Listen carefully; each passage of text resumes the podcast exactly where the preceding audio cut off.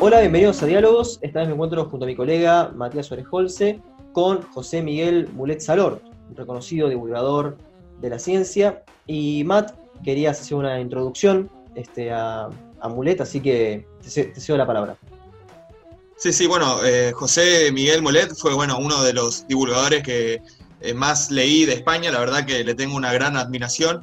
Eh, bueno, José es bioquímico, biólogo molecular, investigó en biotecnología y es un gran divulgador científico, recomiendo mucho sus libros, Transgénicos sin miedos, es un librazo, me gustó mucho también Medicina sin engaños, La ciencia en la sombra, y bueno, me gustaría ir repasando estos libros que tanto me gustaron con, Miguel, espero que tenga tiempo para charlar, porque la verdad que sus libros tienen muchísimo para charlar, son muy, muy ricos, muy divertidos en anécdotas, en historia, eh, se nota que es, tiene un bagaje cultural muy, muy interesante, y bueno, en realidad con eh, José nos conocemos, yo por leerlo y él porque de alguna forma indirecta me citó en uno de sus libros, ya que eh, en una parte cita eh, una cosa que es muy cierta que dice que los antitransgénicos en general no siquiera pueden definir qué es un transgénico y ahí cita justamente una entrevista que yo colaboré en hacer con un amigo una vez.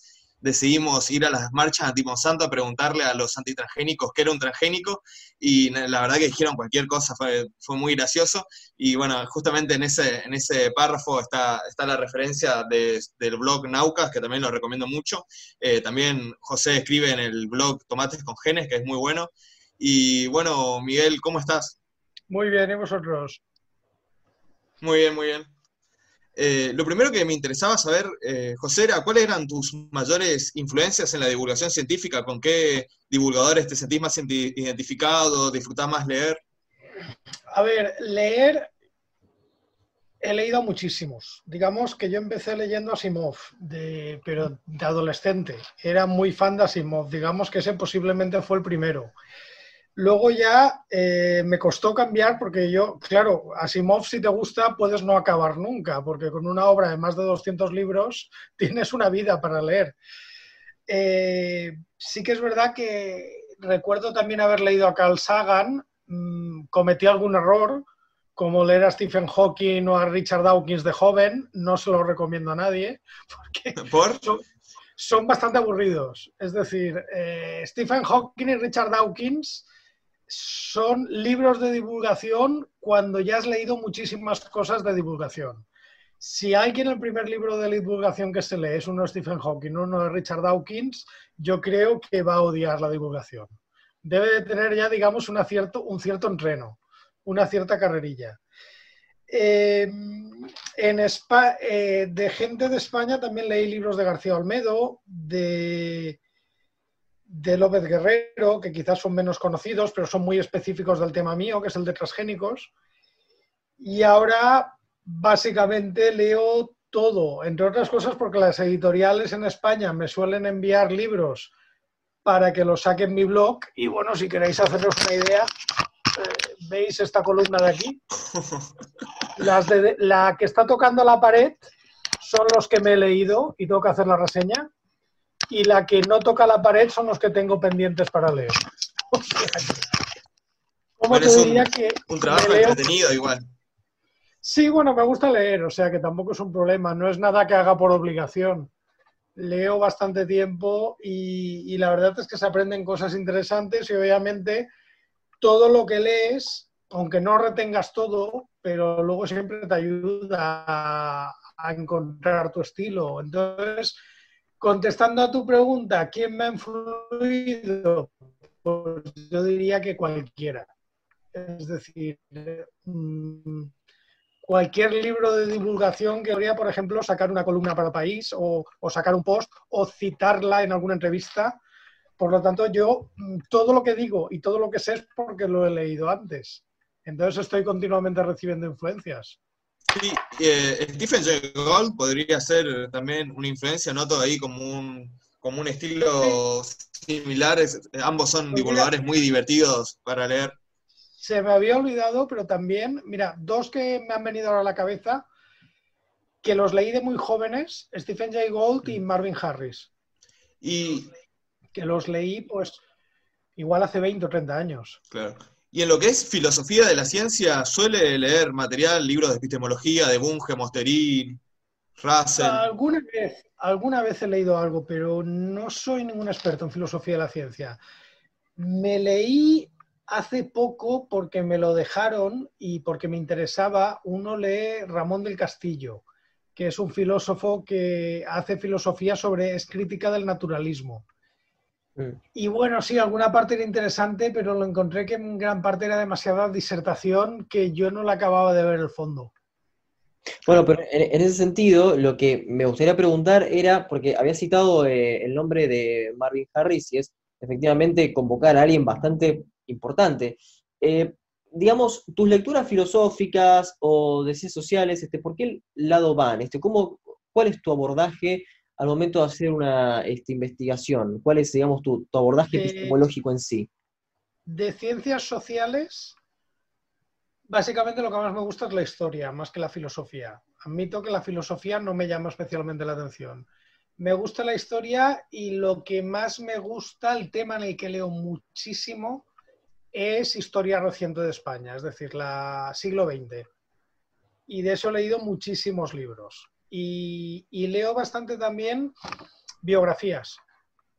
Me encanta leer biografías, pero biografías de personajes públicos, de personajes, biografías puede ser igual de un cantante, de un actor, de un director de cine. De cine también leo bastantes libros. O sea, como veis, no me aburro.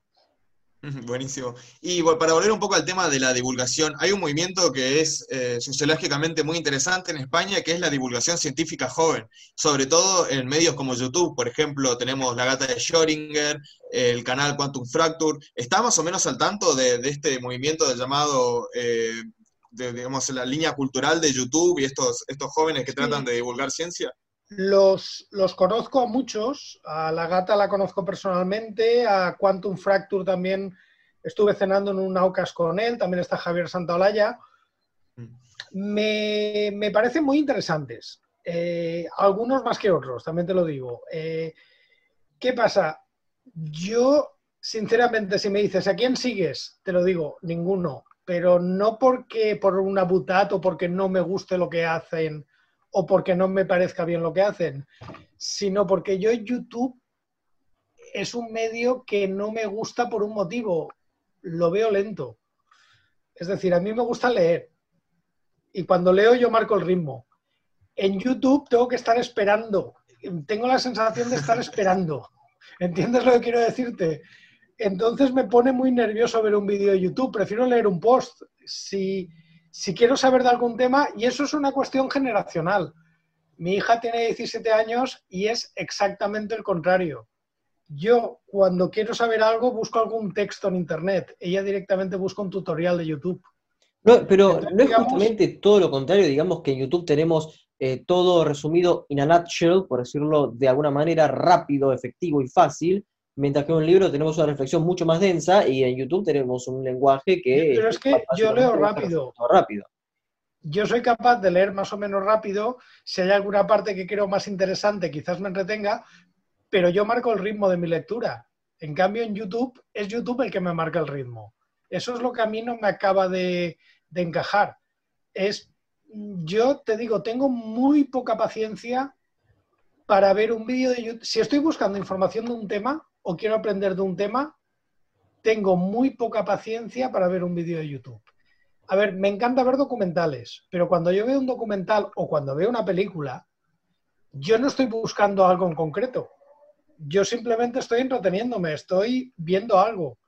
Pero mm, cuando necesito aprender de un tema o estoy documentándome sobre un tema, ver en YouTube me, me parece, porque claro, yo tengo una pregunta concreta, quiero buscar esa información concreta. Y en YouTube tienes que ver todo el vídeo y no sabes si vas a encontrar la respuesta. Entonces, esto es lo que a mí personalmente no me gusta de YouTube. Entonces, volviendo a la pregunta, yo creo que en YouTube hay divulgadores muy buenos que están haciendo cosas muy interesantes y sobre todo llegan al público que a diferencia de mí no le gusta leer, pero en cambio tiene la paciencia de ver un vídeo de YouTube, que es un público que tiene todo mi respeto y que merece tener un canal que se adapte a su, a, digamos, a sus características. También están los Instagramers de ciencia. Mm, hay muy pocos. Eh, con Instagram, el problema es que si te metes en cuentas presuntamente de divulgación científica y todas las fotos que ves son selfies, dices esto es medio raro. Y por ahí... Hace poco me, nominaron a un premio, yo estaba, yo estaba nominado y tal, era un premio que tenía que votar la gente, por supuesto nadie me votó, como era de esperar. Nominaron a uno que por lo visto es uno que tiene una cuenta de Instagram con un montón de seguidores, que hace mucha difusión sobre pseudomedicina y me parece genial, pero en su cuenta solamente habían selfies. Era más guapo que yo, ¿eh? también hay que decirlo. Eso también hay que decirlo. Ahí estaba la clave del, triunfo. Y para ir un poco de vuelta a la lectura, ya que estamos hablando de divulgación científica actual, eh, ¿qué divulgadores actuales recomendás que, estén publicando ahora, que sean activos? A ver, en España hay muchos. Eh, y el problema es que si empiezo a nombrarlos, me dejaré alguno y voy a quedar fatal. Entonces os diría que eh, siguierais al entorno de Naucas y cualquiera de los que hay allí vais a encontrar cosas muy interesantes. Porque como diga varios, me dejará el, si digo tres, me dejará el cuarto. Si digo cuatro, me dejará el cinco. Eh, y así a nivel más internacional, mm, no sé, de libros que he leído últimamente, me gusta mucho. Lo que pasa es que no se puede considerar divulgación científica, sería una cosa más cultural. Mark Urlansky es un escritor americano que escribe sobre historia de la alimentación, gastronomía y a mí sus libros me encantan. ¿Y de esa línea no, se podría nombrar a, Diamond también, por ejemplo? Sí, me gusta bastante Diamond. No estoy de acuerdo con todo lo que dice. Yo creo que a veces se saca cosas de la manga, pero me gusta mucho cómo escribe. Le, le perdono que fuera miembro de VVF y, me gusta mucho. Mm, de Daimon lo que me he leído me ha gustado, pero también es verdad que hay cosas que yo creo que están un poco forzadas.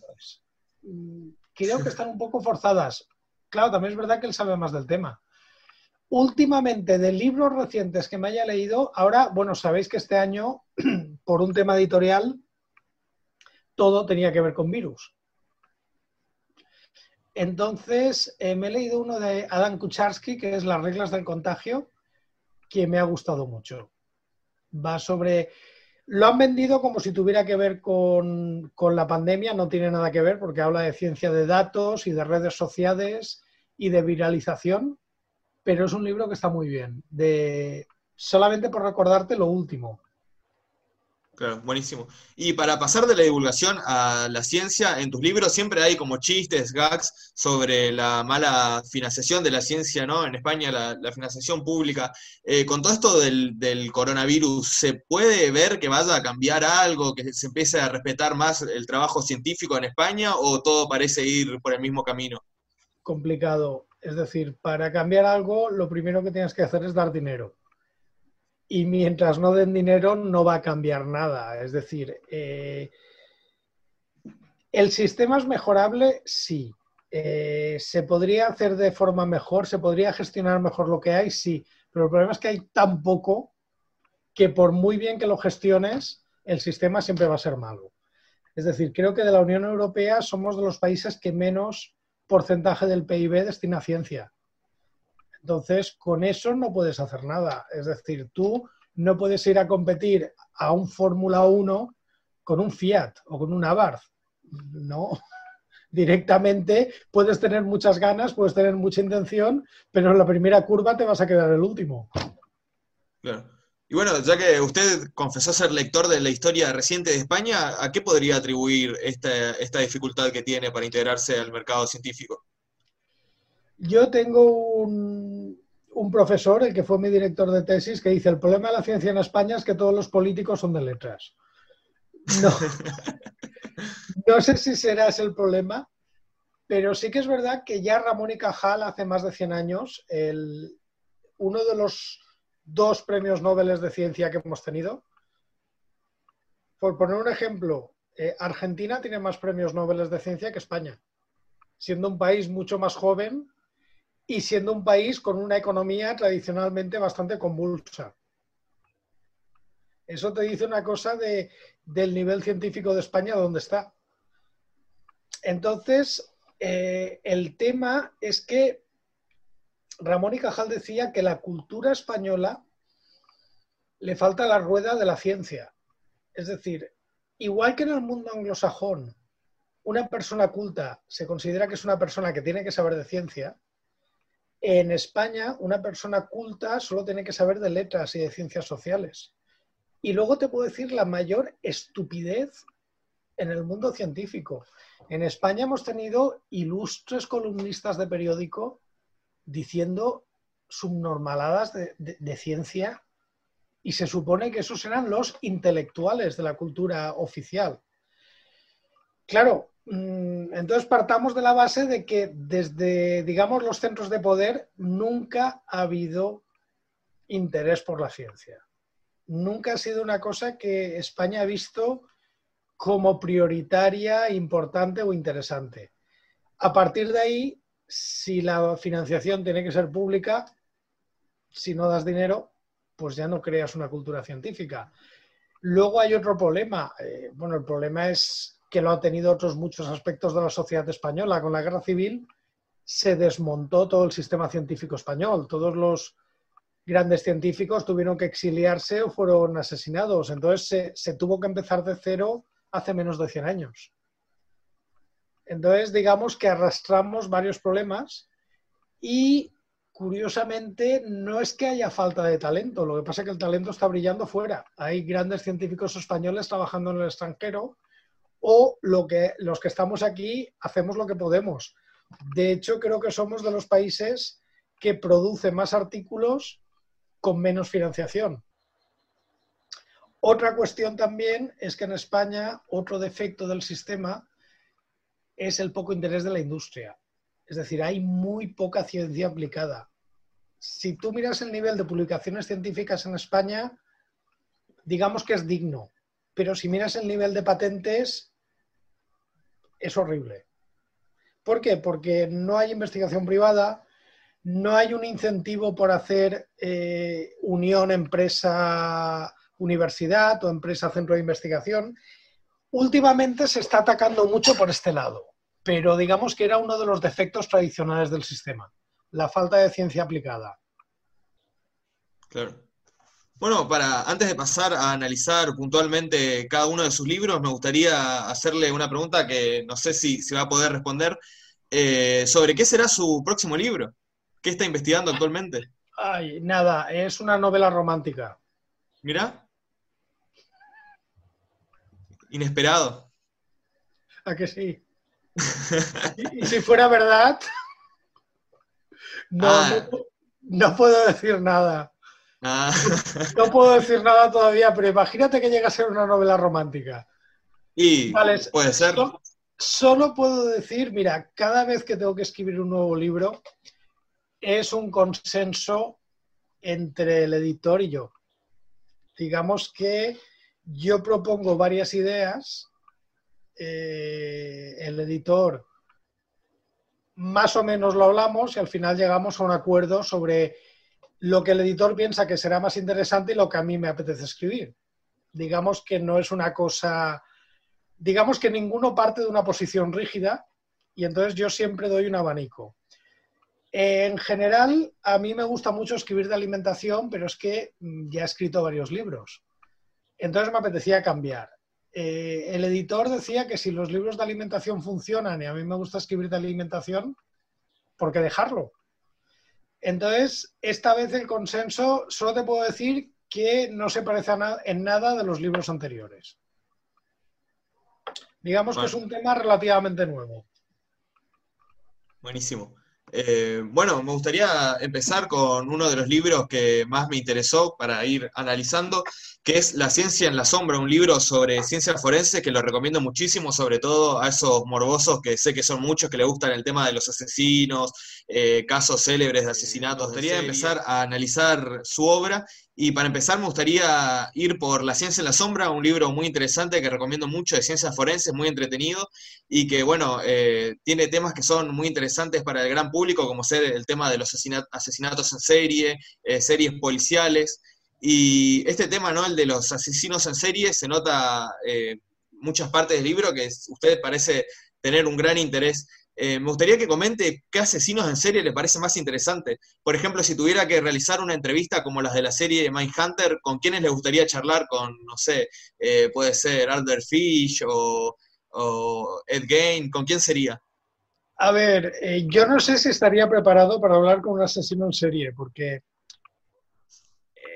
a ver, hay de todo. No, pero en general suelen ser gente muy inteligente y suele ser gente que es capaz, que son, digamos, grandes seductores. Y de hecho, muchos asesinos en serie se han casado estando en la cárcel o, tienen clubs de fans. Entonces, una persona que sabes que posiblemente va a convencerte de lo que quiera, que son grandes vendedores, mmm, casi que prefiero evitarlo de entrada para no tener problemas. Pero a mí, mm, hombre, conocer a Ed Gain debió de tener. Ed Gain es el que inspiró la película Psicosis. Que además luego dijeron que los años que pasó en la cárcel fue un preso ejemplar, que era una persona tranquila, que simplemente el problema es que de vez en cuando se le iba la cabeza y hacía cosas muy raras. Pero Ed Gain, desde luego, debió ser una persona interesante para hablar con él es el primero que me viene a la cabeza. Bueno, esto que nombró de la personalidad típica de las personalidades, em, si no me equivoco, eh, psicópatas, se, diría, ¿no? Una personalidad psicopática. Eh, en el caso de Day Game también se podría hablar de una esquizofrenia. ¿Saben más o menos cuáles son las psicopatologías que rondan en estos personajes? Hay de todo. Hay de todo. De hecho, mm, se ha intentado encontrar base genética para el asesino. Yo sinceramente creo que no la hay.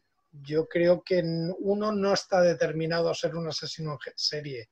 Sí que se ha encontrado más correlación con temas de educación. Es decir, normalmente muchas veces gente que fueron maltratados, gente que tuvo unas infancias difíciles, ojo, eso no quiere decir que porque tengas una infancia difícil justifique todos tus actos.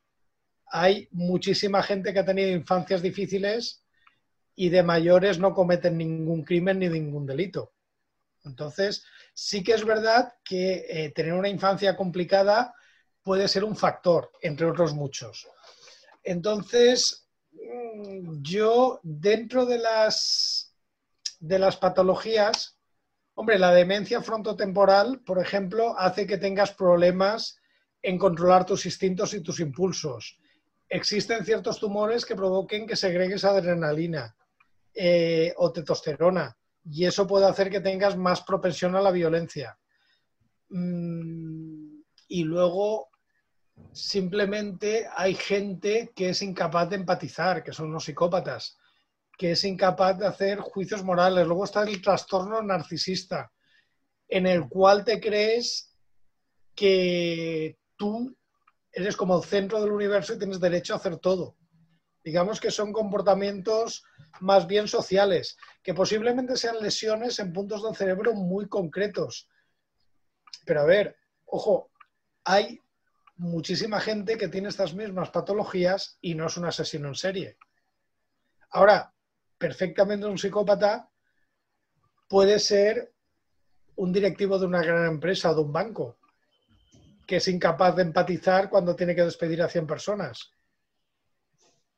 O puede ser un político que puede hacer una reducción de servicios sociales sabiendo que va a dejar a mucha gente en la calle. Pero es decir, que lo atribuís estrictamente a la cultura esto. Sí.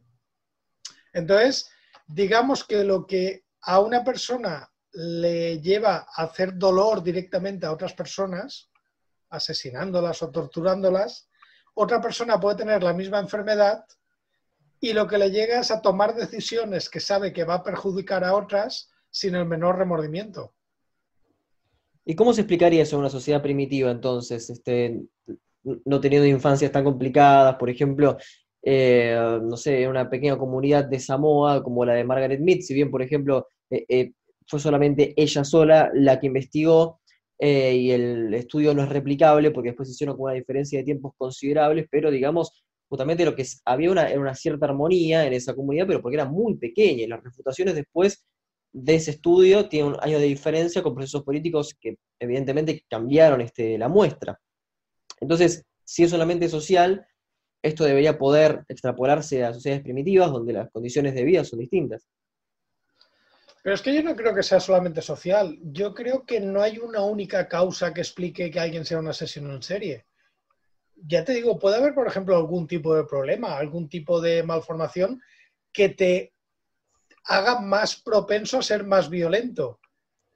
O puede ser que sea simplemente social o puede ser simplemente que sea una elección que a ti te guste hacer eso. Entonces, mm, intentar una cosa tan compleja como es el hecho de que una persona sienta placer haciendo daño a los demás, que habrá quien sienta placer, pero el placer puede ser simplemente placer físico o sexual, como ha habido, o puede ser placer por la sensación de poder, o puede ser placer por la sensación de hacer daño. Fíjate, ya te estoy diciendo tres aspectos diferentes que tendrían el mismo resultado. Entonces, etiquetarlo o encuadrarlo lo veo muy complicado. Yo por lo menos me siento incapaz. Bueno, justo Facundo mencionaste las sociedades primitivas y hablamos también de Jared Diamond. Él contaba en El Mundo hasta ayer que en una tribu de Papua Nueva Guinea había un asesino en serie, pero que lo interpretaban como si era un brujo. Eh, decía, creían que era un hechicero y justamente por el miedo de que era un hechicero cuando iba a asesinar a, alguien de la tribu nadie lo detenía porque bueno, tenían miedo a un posible hechizo. Así que ese es un punto interesante. Igual, como dice eh, Mulet, hay que confiar un poco en las anécdotas de Diamond porque bueno, te cuenta eso pero no te pone ninguna fuente. Eh, hay una anécdota justamente hablando... De, o las de, Margaret Mead, porque Margaret Mead ya sé que es una gran antropóloga, pero también fue la responsable de que la, psicología, la parapsicología entrara en la Asociación Americana para el Avance de la Ciencia. Ah, ¿cómo, es eso? Margaret Mead, la famosa antropóloga, fue la que apoyó que la Sociedad, la Sociedad Americana para el Avance de la Ciencia tenga una, sociedad de, una sección de parapsicología, donde Robert Ryan hizo aquellos experimentos tan raros de las cartas Zener y todo esto que luego se vio que las cartas eran translúcidas. Eso no, lo sabía. Eh, bueno, hablando de anécdotas que hablamos de Margaret Mead, de Diamond, hay una anécdota muy interesante en su libro que es cuando fue a participar a una autopsia para escribirlo. Me gustaría que cuente un poquito para los que no leyeron el libro esa historia. No, básicamente para documentarme, eh, yo tengo un familiar de mi esposa que es médico forense y, eh, bueno, son dos de hecho, porque son matrimonio y el familiar es la mujer. Y entonces les pedí permiso para contemplar cómo era una autopsia para luego poder contarlo en el libro. Y bueno, desde el punto de vista científico fue una experiencia interesante. Eh, digamos que es una, para un médico forense es un trabajo muy rutinario que consiste en hacer una inspección de todos los órganos del cuerpo de un cadáver mm, recién, vamos, era en este caso era del día anterior. Y yo pensaba que me daría más impresión, pensaba que, me asustaría, porque a ver, yo trabajo con plantas, no tengo experiencia con animales. Y no es que me encante trabajar con animales. Pero, sin embargo, eh, había un ambiente, digamos, de normalidad, de calma. Luego hay que tener en cuenta que la sala de autopsias no se parecen nada a esto que sale en, en CSI, en CSI, o en las series de forenses que parece que sea la cueva de los horrores, con una luz azul tenebrosa. Es como un hospital, todo blanco, una luz aséptica. Eh, la gente está, digamos, haciendo su trabajo con mucha normalidad, comentando cosas. Entonces, al final, entras un poco en el papel de científico aséptico y, bueno, aprendí muchas cosas del cuerpo humano. Es decir, tuve la, la, opción de ver cómo es un cuerpo humano en detalle por dentro y fue una experiencia muy interesante. Sostuvo un cerebro humano con sus manos, si no me equivoco, ¿no? Eh, con sus manos, digamos que no llegué a tocarlo porque no, me, no era correcto, eh, pero sí que lo tuve, digamos, que pude hacer así, a ver si me entiendes. Lo tuve muy cerca, Pero a ver, no toque nada para no estropear y tener en cuenta que esto es un proceso judicial. Hay una cadena de custodia. Entonces, cualquier situación extraña, eh, tal, lo que sí que, vamos, vi cómo lo abrían, cómo lo sacaban, cómo hacían partes para ver que estaba todo en orden. Perdón. Y vi también el corazón y de hecho hicimos varias muestras del corazón y vimos que la persona que la causa de fallecimiento era suicidio, eh, probablemente hubiera tenido un infarto en muy poco tiempo porque vimos que tenía una de las arterias coronarias prácticamente obstruida.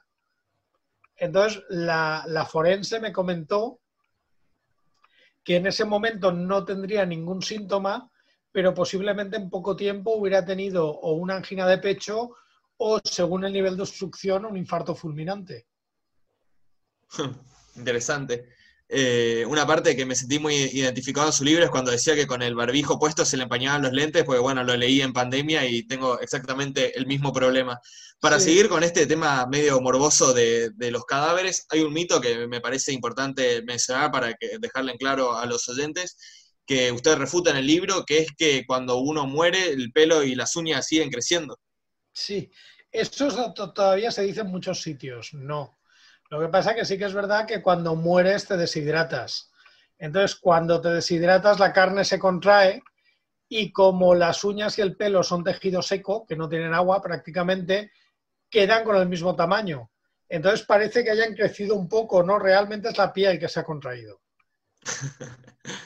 Eh, bueno, en su libro hay muchas referencias a personajes célebres como Jack el Destripador y muchas referencias también culturales y artísticas. Para seguir con, este tema policial, eh, ¿es lector recurrente de novelas policiales como las de Raymond Chandler, por ejemplo? Lo fui. Últimamente leo bastante poco, pero sí que tuvo una época que leía mucho. Ahora soy más de ver series policíacas y películas policíacas pero sí que Raymond Chandler lo he leído, Dashiell Hammett también he leído bastante. Hay un autor catalán que me gusta mucho, que se llama Ferran Torrent, que ese sí que me lo he leído todo, aunque no es poco conocido en castellano. Eh, me gusta mucho, mucho un autor en castellano que se llama Francisco López Pavón, porque es, es muy divertido porque son novelas policíacas ambientadas en un pueblo pequeño de La Mancha. La Mancha es una región de España muy agrícola, con muy poca gente. De hecho, es una región bastante despoblada. Entonces, eh, son novelas muy divertidas porque es curioso ver cómo pones situaciones policíacas en... Él es el, el director de la policía municipal. Su ayudante, el que hace, digamos, el papel de, de Watson, es el veterinario. Porque en la policía solamente hay uno, que es él, porque el pueblo es pequeño. Claro. Entonces son, novelas, muy fáciles de conseguir que yo os las recomiendo. Buenísimo, para, los interesados en las novelas policiales. Y en cuanto a cine, cine negro, ¿ve? ¿Es fanático de los clásicos de cine negro de Fritz Lang, por ejemplo? Sí, esas sí que las he visto casi todas. Bueno, y también justamente en España había un programa llamado Qué grande es el cine, no sé si, alguna vez lo viste, que se analizaba justamente el film noir y varias películas donde se analizaba el personaje de Philip Marlowe. Alguna vez lo he visto, pero ya te digo, tengo poca paciencia para los debates televisados. Prefiero ir podcast porque te permiten ir haciendo otras cosas. Pero sí, conozco el programa. Bueno, eh, ahora para cerrar este, este libro me meto en un tema bastante polémico. Algo que me llamó la atención el libro es que aparece varias veces el polémico concepto de raza en el sentido de raza humana. Por ejemplo, en la página 78 dice, de la misma manera que las diferentes razas tienen diferentes colores de piel, también tienen diferentes huesos y bueno, eso después dice que es identificable por un antropólogo forense. Me llama la atención esta parte y digo que es polémica porque justamente eh, hay un libro que seguro que usted leyó, que es Las razas humanas Vaya Timo de Gabriel Andrade, a quien tuvimos también en este programa, que es, eh, bueno, este libro es parte de una colección en la que usted también participó con su libro Los Productos Naturales Vaya Timo, la colección de la de Tioli, que es una editorial que recomiendo muchísimo, sobre todo esta colección, esta colección puntual sobre pensamiento crítico. Eh, ¿Qué opinión tiene de esta obra de Andrade, si la leyó, y qué opinión tiene puntualmente del concepto de raza humana? A ver, eh, esa parte sí que es verdad que ha levantado críticas. Mm, Yo, ¿qué quieres que te diga? No la hice con ánimo de, levantar ninguna crítica ni de abrir ningún debate que no me interesa para nada. Eh, sí que es verdad que el consenso actual en antropología es no hablar de razas en humanos. ¿Por qué? Pues por el tema del racismo, que lo entiendo, porque claro, cuando hablas de diferentes razas ya empiezas de que unas son mejores que otras y esto mm, no es, bueno. Dije raza, podía haber dicho variantes genéticas mm, y hubiera quedado todo mucho más...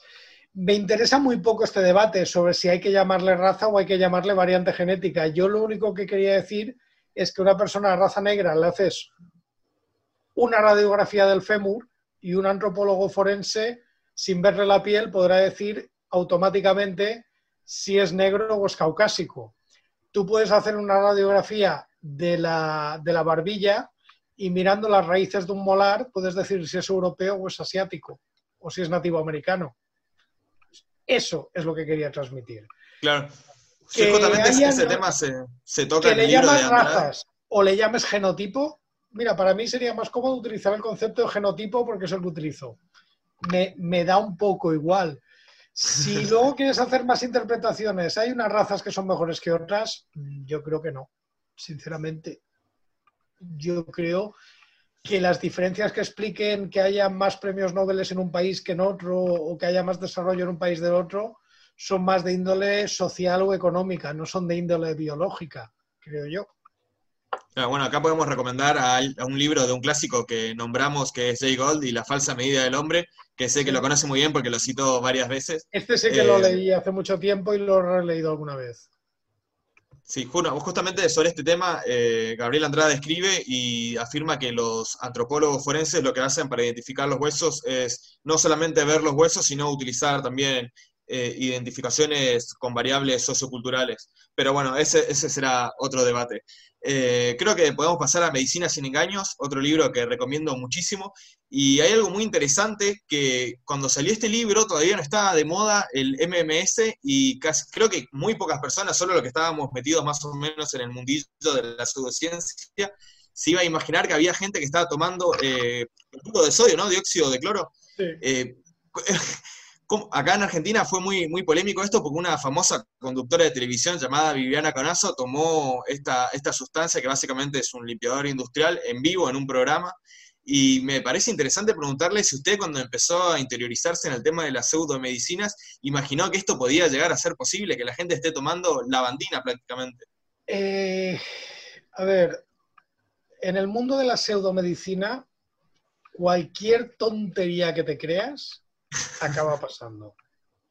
Es decir, mm, cualquier cosa te la crees y tenemos un ejemplo muy claro que es el experimento que hicieron aquí Fernando Cervera y Mariano Collantes, que se inventaron una pseudomedicina y dijeron, vamos a hacer lo más absurdo que pueda ser, que le llamaron fecomagnetismo, que era eh, coger heces humanas ponerles imanes y luego diluirlo de forma homeopática. Hicieron una página web sobre su tratamiento y acabaron presentándole en ferias de pseudomedicina y acabaron teniendo pedidos y, y, les llamaban. Es decir, a partir de ahí, si cuando tú intentas hacer algo grotesco para que se note que es una estupidez y aquello acaba teniendo, digamos, relativo éxito, acaba siendo admitido como una terapia pseudomédica, es que me imaginaba que la lejía, la gente iba a beber lejía para curarse. Eh, me lo imagino eso y si en vez de lejía me dicen que es, no sé, eh, pólvora y que luego se enciende en la boca, me lo creo también. Sí, hay un caso que me llamó mucho la atención, no lo conocía, el tema este de, eh, no recuerdo exactamente cómo se llamaba la pseudomedicina, pero básicamente era un derivado del plomo que dejó a un hombre completamente azul ah, por una enfermedad de la piel. Lo que toman era plata coloidal, directamente una disolución de plata, porque decían que la plata, a ver, sí que es verdad que la plata se tiene utilidad médica como antiséptico y se utiliza en algunos, pero es lo típico. Una cosa es que algo sirva para algo y otra cosa es que empiezas a tomártelo todos los días. Entonces, eh, lo que le pasó a este señor es que se acabó volviendo de color azul. Esa enfermedad además es conocida, se llama argiria, es el envenenamiento por plata. Creo que recientemente murió, me parece, este sujeto, si no me equivoco, cuando leí el libro estuve investigando sobre él. Eh, bueno, en su libro al comienzo se ve una clara defensa de los sistemas de salud públicos. Es un tema muy interesante porque ahora, principalmente en Argentina, no sé si tanto en España, hay una moda de las ideologías llamadas libertarias, ¿no? Que ponen todo lo público en discusión. Eh, me gustaría que comente resumidamente cuáles eh, son para usted las ventajas de tener un sistema de salud público. Mira, te he dicho antes que España a nivel científico es muy malo. Pues ahora te lo voy a decir al revés. España es uno de los mejores países del mundo para estar enfermo. Porque tenemos un sistema de salud público muy, muy bueno. Y hay que tener en cuenta que un sistema de salud público no solamente beneficia a la persona que va al médico, beneficia a la sociedad. Es decir, si tú sabes que el dinero de tus impuestos, sí que es verdad que en España la presión fiscal puede ser mucho más alta que en otros países, ¿de acuerdo?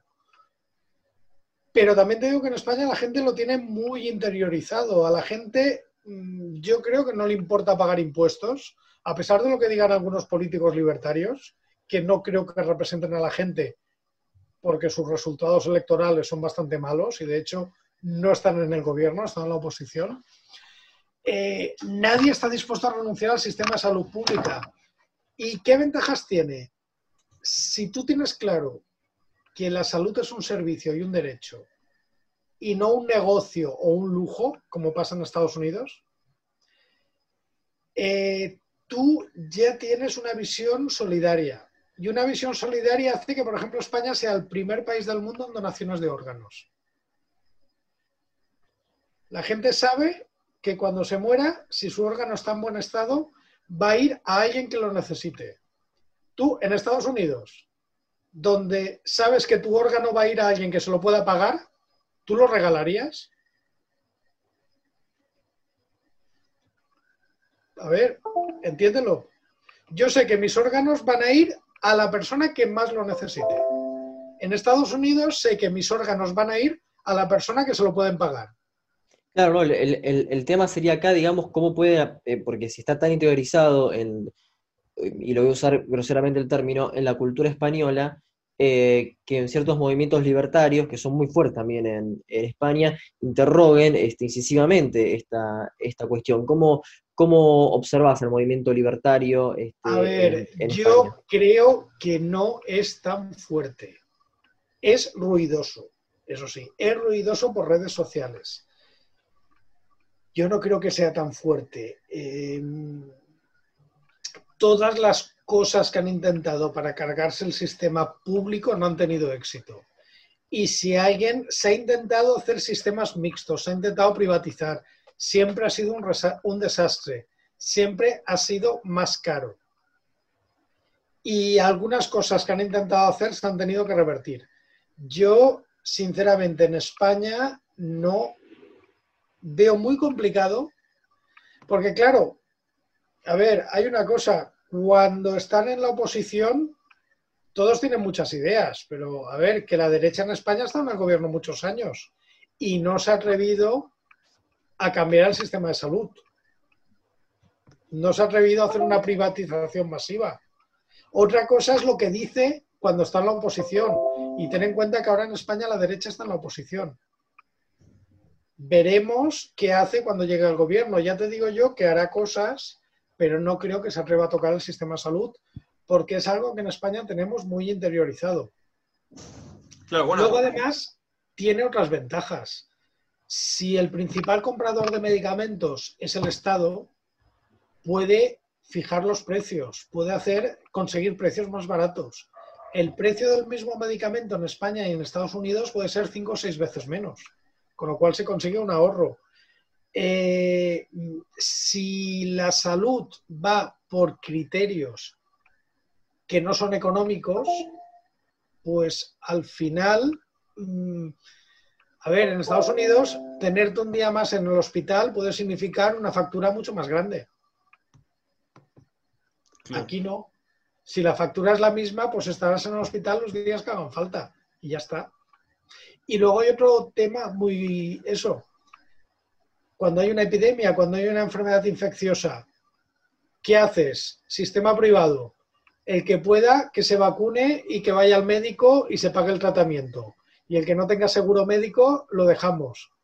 Bueno, ya, pero es que si tú tienes población sin seguro médico y que por eso no le estás dando tratamiento de una enfermedad infecciosa, pues al final nunca vas a poder prevenir esa enfermedad infecciosa.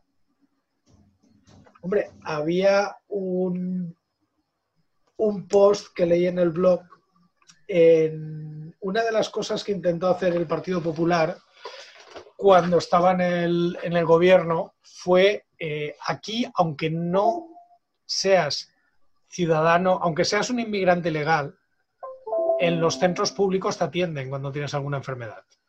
Entonces el PP quiso quitar que hicieran eso. Y entonces dijeron, vale, muchos concejales del Partido Popular cuando busquen prostitutas en la carretera acabarán infectados porque no le pusieron la inyección de penicilina.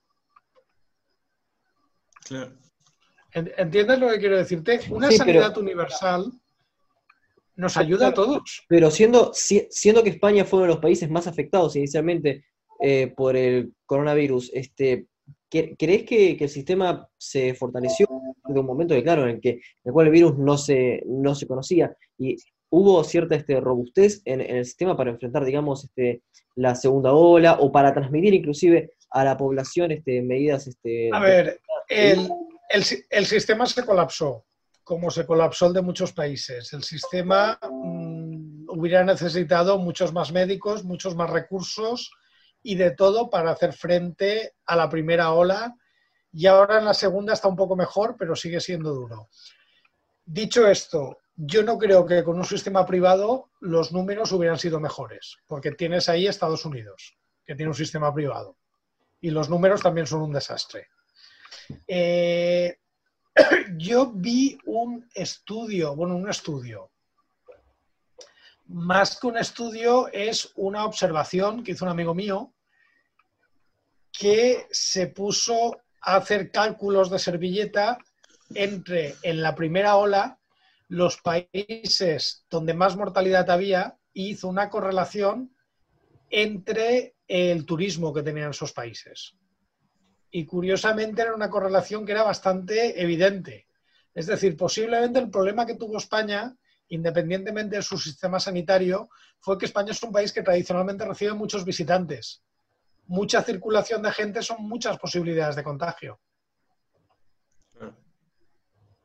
Sí, lo mismo Francia y Estados Unidos, claramente. Bueno, para seguir la línea de la relación entre política y medicina y no seguir en, los temas de coyuntura y de la actualidad, hay un tema muy interesante que su libro trata, que es muy poco conocido, que es la relación política justamente de la llamada medicina tradicional china y el maoísmo que bueno, se tiene la idea como la medicina tradicional china como algo milenario que se mantuvo intacto y pocos sospechan la relación que tiene Mao con esta, este conjunto de disciplinas. Me gustaría ahí que, que haga comente un poco esta relación.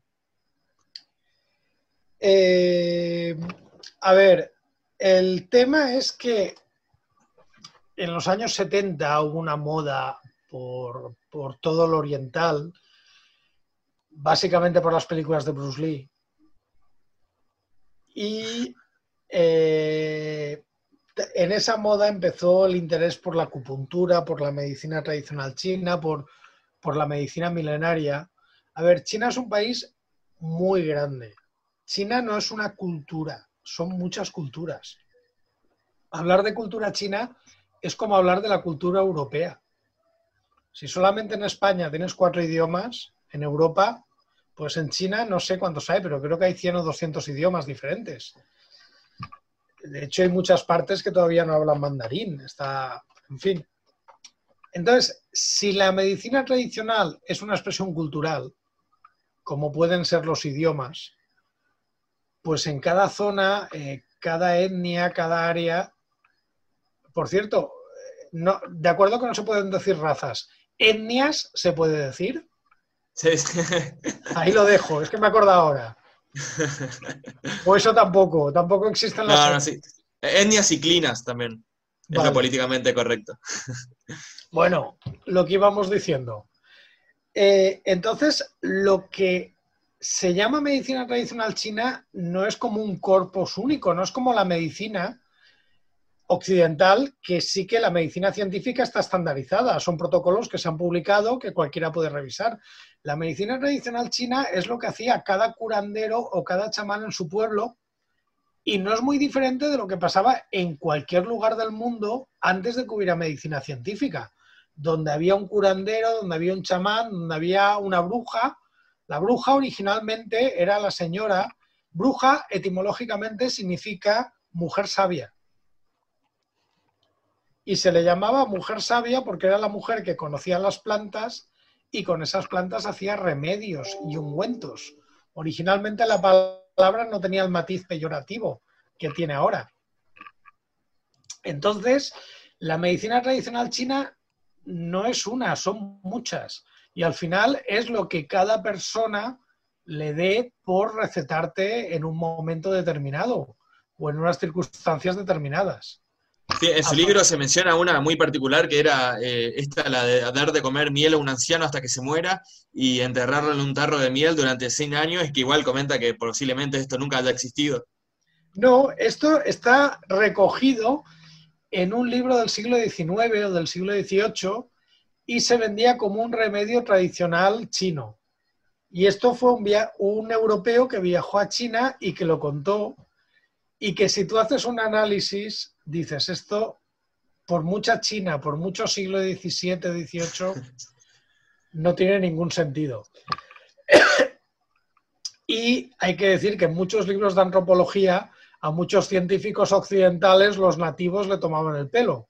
Sobre todo si vas pensando que los nativos son tontos, a veces los pillas con ganas de divertirse y te cuentan la historia más surrealista. Luego eso tú lo dejas por escrito y ahí se queda como que los nativos de tal tribu tienen una costumbre tradicional y simplemente cogiste a dos jóvenes que se acababan de tomar dos setas alucinógenas. Y eso fue lo que te contaron. A partir de ahí, en la medicina tradicional china, que ya digo, no es una, sino son diferentes corpus, eh, lo que sí que hizo Mao Zedong durante la Revolución Cultural fue oficializarla y crear un corpus, pero básicamente porque no tenía dinero para montar un sistema de salud público. Entonces, simplemente lo que hizo fue hacer un placebo a nivel, que es muy parecido a lo que pasó con Cuba. Cuba, cuando cae el sistema soviético, se queda sin ninguna fuente de ingresos y de repente potencia la medicina tradicional. Claro, porque no tenía dinero para hospitales para que la gente se, consolara. Volvemos a, lo que estábamos hablando sobre la importancia de tener un sistema de salud público. Hay otra, otra relación política y médica interesante que es la de Hitler con la homeopatía. Sí, a ver, aquí Alemania sí que tenía dinero para un sistema de salud y que de hecho lo tenía y lo sigue teniendo muy bueno en la actualidad. Ahí es una cuestión racial. Y ya estamos otra vez. Es una cuestión de que eh, Hitler buscaba la pureza de la raza aria, de lo que él llamaba la raza aria. Una raza que está, no existe, porque ¿en qué se diferencia un ario de un caucásico o de un, o de un occidental? Pero bueno. Entonces buscaba que eh, todo tuviera raíces alemanas o raíces nórdicas. ¿Qué pasa? Que la homeopatía la había inventado, y digo así, inventado un alemán. Con eso entraba muy bien en su corpus ideológico, porque es una ciencia alemana. Pues básicamente eso es lo que hizo. Directamente potenció la homeopatía, pero porque era alemana. Si la homeopatía lo hubiera descubierto un judío, a Hitler no le hubiera interesado en absoluto. Claro. Hay una relación ahí muy interesante entre las pseudociencias y el nazismo. Por ejemplo, eh, Himmler era un, eh, un, aficionado al ocultismo, hubo ahí una relación interesante. Bueno, se, puede rastrear una base irracionalista general en, el movimiento nazi y, bueno, puntualmente eh, muchos focos de pseudociencia también hubo expediciones que las, las lideraba Himmler para encontrar las razas arias, que eran todo muy, muy graciosas, incluso para buscar el martillo de Thor, dicen que, hubo expediciones. Eh, una historia muy interesante que el libro cuenta y que me gustaría que resuma es la de Hammer y la nueva medicina germánica, justo que estamos hablando de, Alemania, eh, cuyo origen data de 1978 cuando, bueno, hubo un tiroteo ahí en un yate que es muy interesante, que me gustaría que comente para los que no leyeron el libro. Déjame un momento que me tomo un caramelo, que tengo la garganta un poco, un poco rara. Esperemos que no sea eso que ya sabemos. No, son demasiadas horas de clase. No te preocupes. bueno, eh, la nueva medicina germánica es una historia muy, muy reciente y muy triste. Posiblemente yo creo que es de las pseudomedicinas la que en menos tiempo más daño ha hecho. Y me explico. Em, el señor este, que era médico, realmente, en, una fiesta, eh, su hijo mm, tiene un accidente con una pistola y fallece. Fallece por un tiro que le da, creo que además fue Humberto de Saboya, el heredero de la Casa Real Italiana. Sí, sí, eh, es... descendientes. Era un, descendiente, sí, un príncipe. su nombre era Vittorio Emanuele Alberto Carlo Teodoro Humberto Bonifacio Amadeo Damiano Bernardino Genaro María di Saboya, sí. Vale, sí. Era un nombre increíble, pero tuve que anotar. No me he ido. ¿Qué pasa? Que, hombre, obviamente enterrar un hijo es de lo peor que te puede pasar hasta aquí de acuerdo. Entonces, él desarrolla un cáncer, creo que fue testicular o de, no me acuerdo, y la mujer también. La mujer finalmente creo que acaba falleciendo, él lo supera y entonces él relaciona el cáncer que ha tenido su mujer, el cáncer que ha tenido él, con la tristeza por la pérdida del hijo. Y entonces él asume que un cáncer no es más que una respuesta biológica a un problema emocional que no ha superado. Por lo tanto, su enfoque del cáncer es que tienes que superar tu problema emocional y una vez lo superes, el cáncer se curará solo. A ver, esto es terrible. Bueno, a partir de aquí, de esta nueva medicina germánica, han salido cosas como la bioneuroemoción. Es decir, al final, te dicen lo mismo, pero con otra etiqueta porque te lo vende otra persona. Pero el mensaje es, el cáncer es culpa tuya. Si tú curas tus emociones, el cáncer se curará. A ver, eso es mentira. Absolutamente. Y además es una mentira terrible, porque tú vas a un tratamiento de estos, te dicen, te tienes que dejar la quimioterapia. Como la quimioterapia es muy agresiva, tú cuando te dejas la quimioterapia, la primera semana te encuentras muy bien. Claro, te encuentras muy bien porque has dejado de tomarte quimioterapia, que tiene unos efectos secundarios muy duros y uno de los cuales es el agotamiento. Si tú paras la quimioterapia, la siguiente semana ya no te sientes tan agotado, con lo cual piensas que esto está funcionando. Eso es lo primero.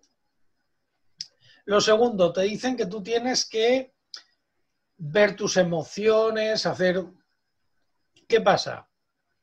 En la mayoría de los casos, si es un cáncer grave, te vas a morir. ¿Qué te dirán? Que es culpa tuya porque no has sabido curar tus emociones. Hay un porcentaje de gente, posiblemente porque su cáncer no era terminal o su cáncer no era grave, que se cura. Se cura porque yo te he dicho cómo tenías que curar tus emociones. Al final, el, médico siempre gana. El médico. Si fallas, es culpa tuya. Si te curas, es mérito mío. Es como tirar una moneda al aire. Si sale cara, gano yo. Si sale cruz, pierdes tú. Es el mismo razonamiento. Bueno, como nota, como nota de color y sin buscar este, digamos, como una, como un rastreo eh, de culpabilidad alemana, eh, Andreas Kalker fue el que, un pseudocientífico muy reconocido que al comienzo de la, pandemia había recomendado dióxido de cloro y la derecha argentina por lo menos este, lo, recomendaba abiertamente, China Brandolino, etcétera, que obviamente José no tenés por qué conocerlo, pero bueno, por lo menos el nombre de Andreas Kalker. Conozco a Andreas Kalker mucho. Andreas Kalker es alguien que tiene una web que dice que tiene una máquina de energía infinita, que las pirámides los hicieron los extraterrestres y que ahora es el director de la iglesia Génesis 2, que es la que se dedica a vender MMS. Andreas Kalker es un estafador procesado en varios países. Sí, lo, menciona en, el libro y justamente Facundo mencionó a Chinda Brandolino y me parece muy importante este nombre porque, bueno, justamente es una pseudomédica que promueve justamente la medicina germánica y, bueno, es interesante este personaje, te recomiendo que, lo busques, eh, José, porque esta Chinda Brandolino es eh, básicamente quizás la mayor representante del movimiento pro vida en Argentina, el movimiento que lucha en contra de que se apruebe la legalización del aborto y, bueno, es una charlatana muy, muy delirante y divertida, pero a la vez muy peligrosa y está muy relacionada a esto del MMS, la nueva medicina germánica, etc. Pues ser pro vida y defender el MMS es una contradicción en sí mismo. Exactamente. Entonces no, no, es una cosa que sea demasiado lógica. Pero bueno, lo que te iba diciendo, aquí la medicina germánica aterrizó en España en los años 80. Tuvo relativo éxito. Y, hubo casos muy duros, porque encima decían que decían que cuando, cuando, claro, gente que estaba ya en cáncer terminal, que el sistema no había funcionado, como no funciona nunca, porque el sistema es no hacer nada, pues que el médico les decía que el dolor era síntoma de curación y era gente que se moría con unos dolores espantosos, que no se tomaban ni analgésicos porque decían que tenían que purificar el cuerpo. De hecho, uno de los médicos que defendía esta terapia, Fermín Moriano, era fumador compulsivo y él decía que podía fumar todo lo que quisiera porque el cáncer lo provocaban las emociones adivináis de qué murió, ¿no? Sí. De cáncer. De cáncer. Sí, eh, bueno, en su libro, y esto también está relacionado a lo que hablábamos, porque, bueno, Chinda Brandolino también es un exponente del movimiento antivacunas, en su libro se refuta el movimiento antivacunas, la charlatanería del estudio Wakefield, sin embargo, no, no me interesa hablar tanto de eso porque creo que es un tema ya bastante cerrado, creo que nadie razonable que escuche este programa es partidario del movimiento antivacunas, sin embargo, sí hay algo interesante que me gustaría hablar un poco, que es sobre la historia de cómo Pasteur descubrió la, vacuna contra la rabia, o descubrió o inventó, que es muy interesante porque no es una historia muy limpia ni que lo deja muy bien a Pasteur según se cuenta en su libro. A ver, eh, la historia de la vacuna de la viruela, digamos, que podemos caer en la falacia del presentismo. La falacia del presentismo es juzgarla con los parámetros de ahora si Pasteur hubiera seguido lo que hizo para la viruela en la actualidad, eh, Pasteur estaría en la cárcel. ¿Para la rabia no era? Para la rabia, sí, perdón, para la rabia. Pasteur estaría en la cárcel. Pero lo que hizo en su momento se podía hacer. Básicamente, eh, la rabia en aquella época era una enfermedad mortal. Entonces, Pasteur eh, recibió una visita, Pasteur era ya un personaje muy célebre en Francia, y recibió una visita de una mujer alsaciana. Eh, Alsacia es una región del norte de Francia, eh, una región tradicionalmente agrícola que siempre ha estado disputada entre Alemania y Francia. Y le dijo que a su hijo le había mordido un perro rabioso, que por favor que le salvara.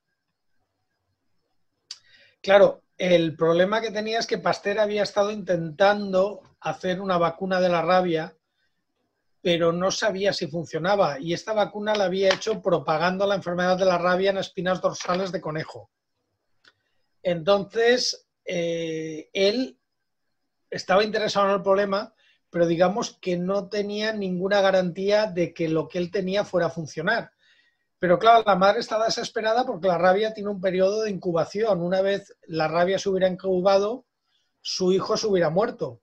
Pero claro, si la vacuna o lo que él intentaba que fuera una vacuna no hubiera estado suficientemente atenuada, lo que podría haber hecho es haber contagiado al niño de rabia, a Joseph Meister.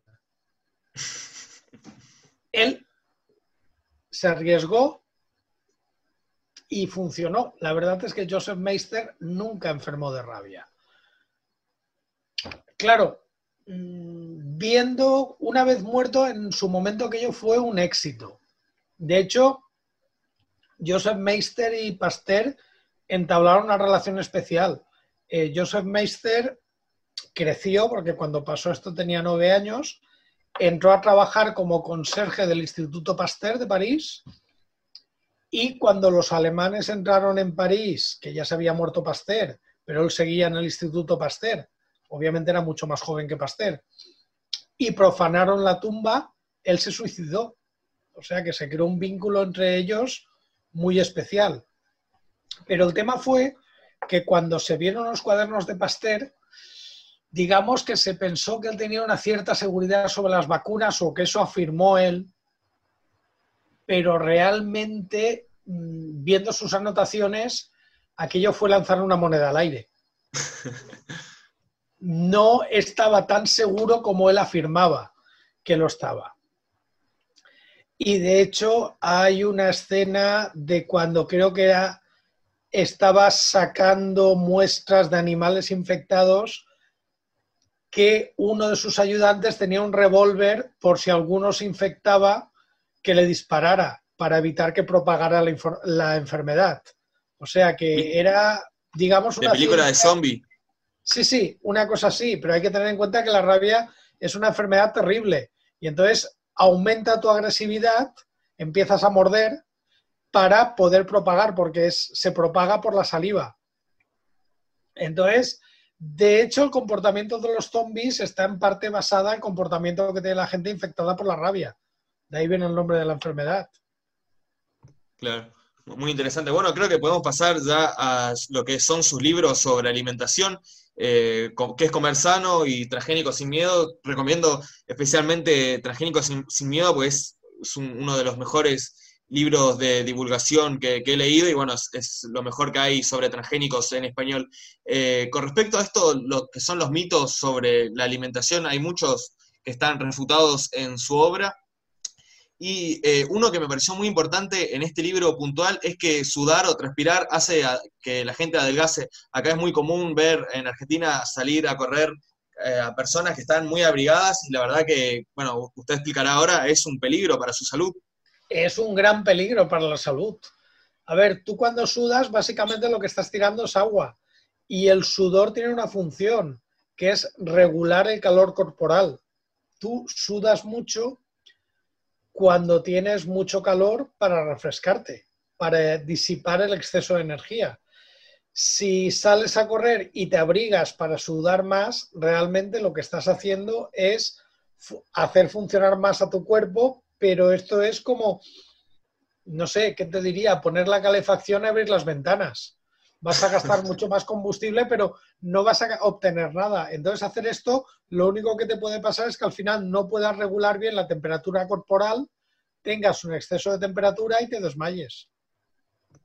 Claro. En Argentina, otra cosa muy importante que el libro refuta o que critica y que me gustaría que comente es sobre estos filtros de agua que se venden muchísimo, en, bueno, en Capital, en Buenos Aires, hay casi todas las casas tienen, usan estos filtros que también tienen un, estilo de venta bastante similar a las estafas piramidales como Herbalife, por ejemplo, y bueno, usted es bastante crítico con la utilidad que tienen estos filtros.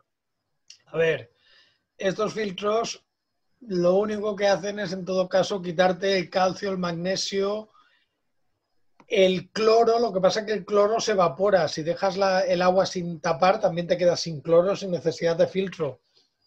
Pero si en principio, si el agua que sale por la cañería es potable, este filtro no aporta nada. Además es muy divertido porque eh, sí que es verdad que hay zonas con la dureza del agua alta, con una alta cantidad de calcio y magnesio, entonces, mm, es curioso porque hay gente que utiliza estos filtros, quita el calcio y el magnesio del agua, que eso no te supone ningún impacto para la salud, y luego se compran suplementos de calcio y magnesio. Con lo cual es estúpido. Lo quita del agua y se lo compra en pastilla. Bueno, eso, es curioso, pero igual en Argentina, eh, gran parte del país no tiene agua potable. Ese, ese es el tema. A ver, si no hay agua potable, ahí obviamente es necesario potabilizar el agua de alguna manera. Estos filtros tampoco sirven, porque estos filtros no potabilizan. Es decir, un filtro de estos no es capaz de filtrar bacterias o virus, por ejemplo, que es algo que se hace en una planta potabilizadora. De hecho, su libro eh, sobre esto es bastante más pesimista porque dice que no solo no filtra las bacterias, sino que puede contaminarlas, ya que es un filtro húmedo donde se, crían básicamente bacterias. Sí, además en verano, ahora que estáis entrando vosotros en el verano, eh, realmente es un peligro porque al estar húmedo puedes crear un biofilm o algo y, muy grave. Entonces, yo desde luego no lo recomiendo. También es verdad que hay zonas donde el agua potable tiene mal sabor. Por ejemplo, en Valencia el agua potable no tiene un sabor maravilloso.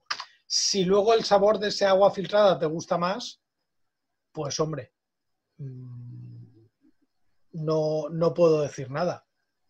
Claro. Eh, hay un tema que es tocado en sus libros sobre alimentación muy por arriba, pero que no, no, se profundiza mucho, y es el tema del vegetarianismo y el veganismo. Por ejemplo, el libro toca el tema del metano que produce la cría de ganado, y es muy interesante porque se dice que el metano no se va por la vía anal, sino por los revueltos, por la, por la boca, cosa que no sabía, me, sorprendió mucho.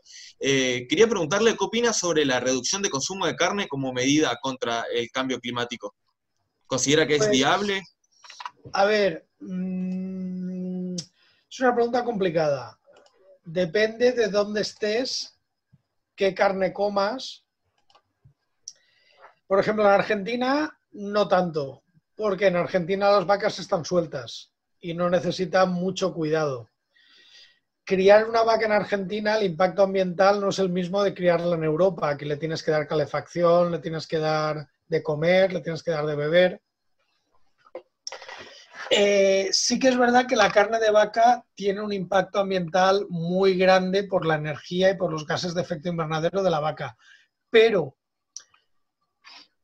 cuando se hacen estos cálculos normalmente se exageran. ¿Por qué se exageran? Se considera que todo lo que come la vaca es alimento apto para consumo humano. En el momento en que la vaca está comiendo hierba, que es alimento que no te sirve para consumo humano, su impacto disminuye. En muchos casos incluso puede ser que esté aprovechando un subproducto industrial.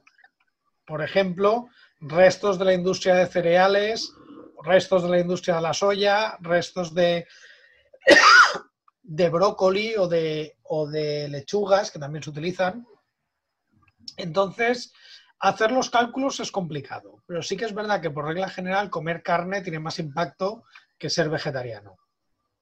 Claro. Bueno, ahora pasamos al tema de los transgénicos. Eh, este es un tema muy curioso porque quizás hubiera sido polémico hace, no sé, cuatro o cinco años, pero hoy en Argentina, y eso que, fue un país que se opuso terriblemente a los transgénicos y al glifosato, y Mulet, vos sabés mejor que nadie, porque bueno, fueron a tus charlas, como se dice acá, a hacer quilombo. Eh, sin embargo, ahora la intensidad de estos grupos es, es menor o está un poco... A ver, una pregunta voy a haceros yo.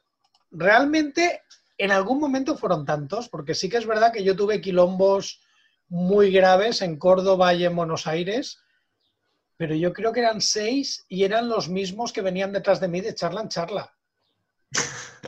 Sí, es una muy buena pregunta. Yo creo que no, que no eran muchos, pero que sí eran gente muy, muy pesada. Lo mismo que de estos, los grupos libertarios que veníamos hablando. Uno de los que habían, creo que lo llegaste a entrevistar tú cuando hiciste la cosa esta de preguntar por el, por los porque era un transgénico.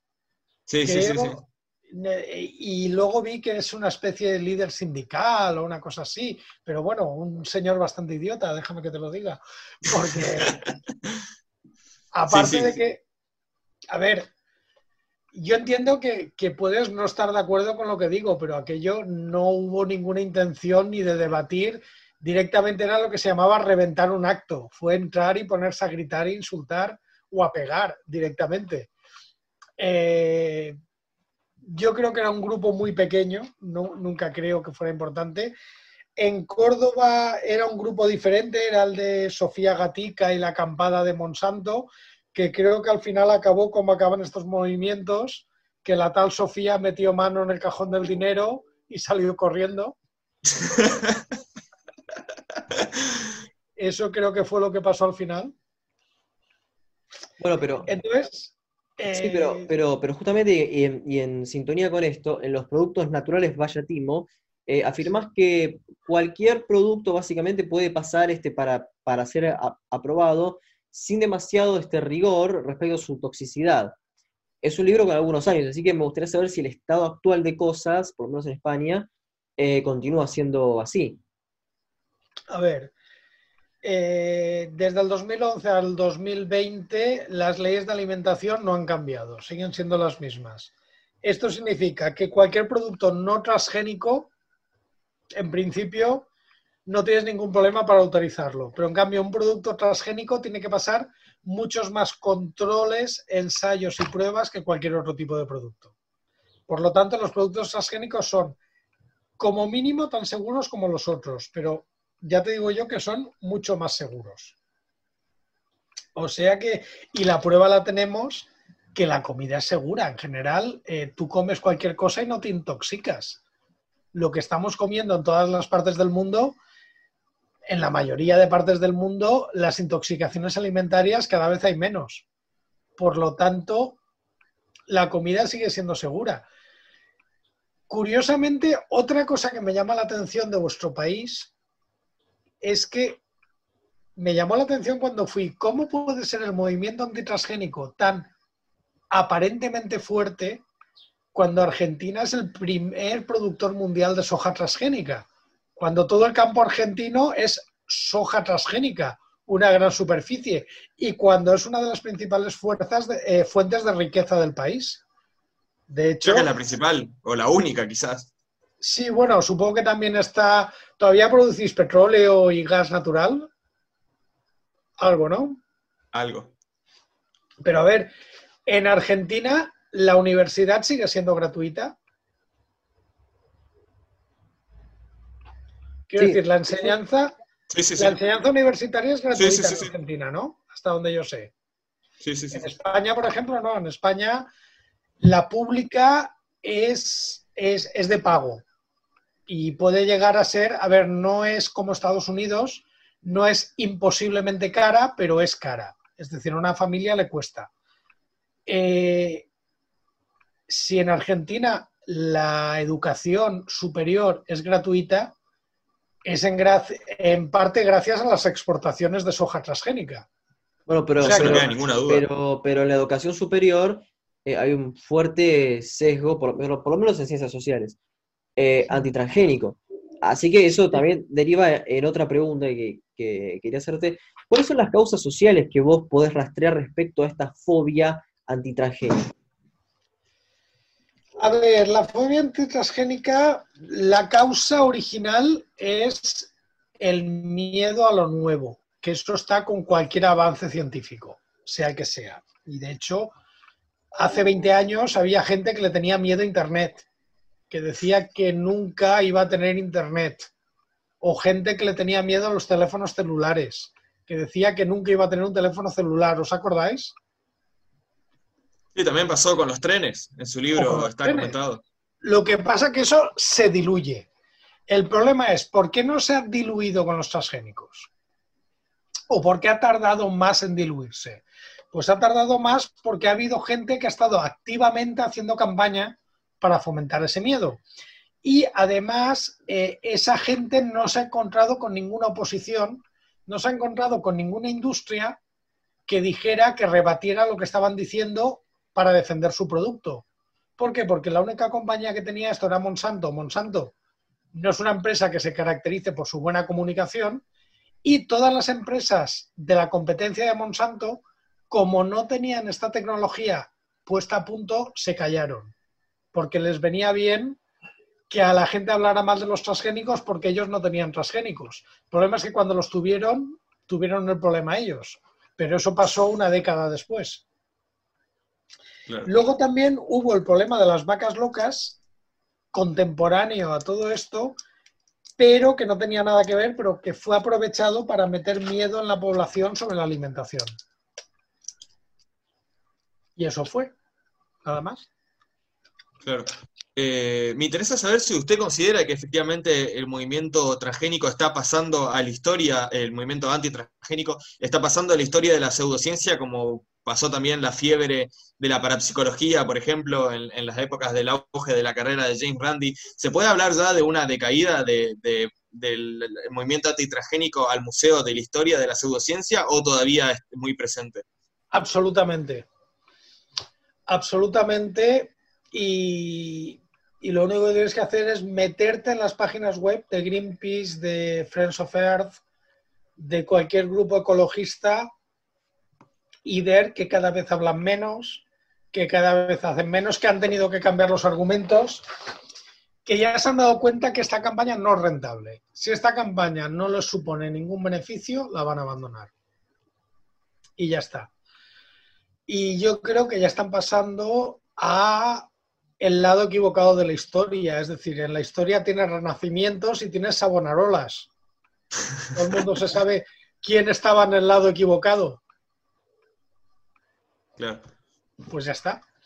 Quería agregar a la parte en la que comentaste sobre las causas del movimiento antitragénico, quiero leer una parte de tu libro que me parece brillante y bueno, espero que esto incentive a la gente y que vaya y lo compre.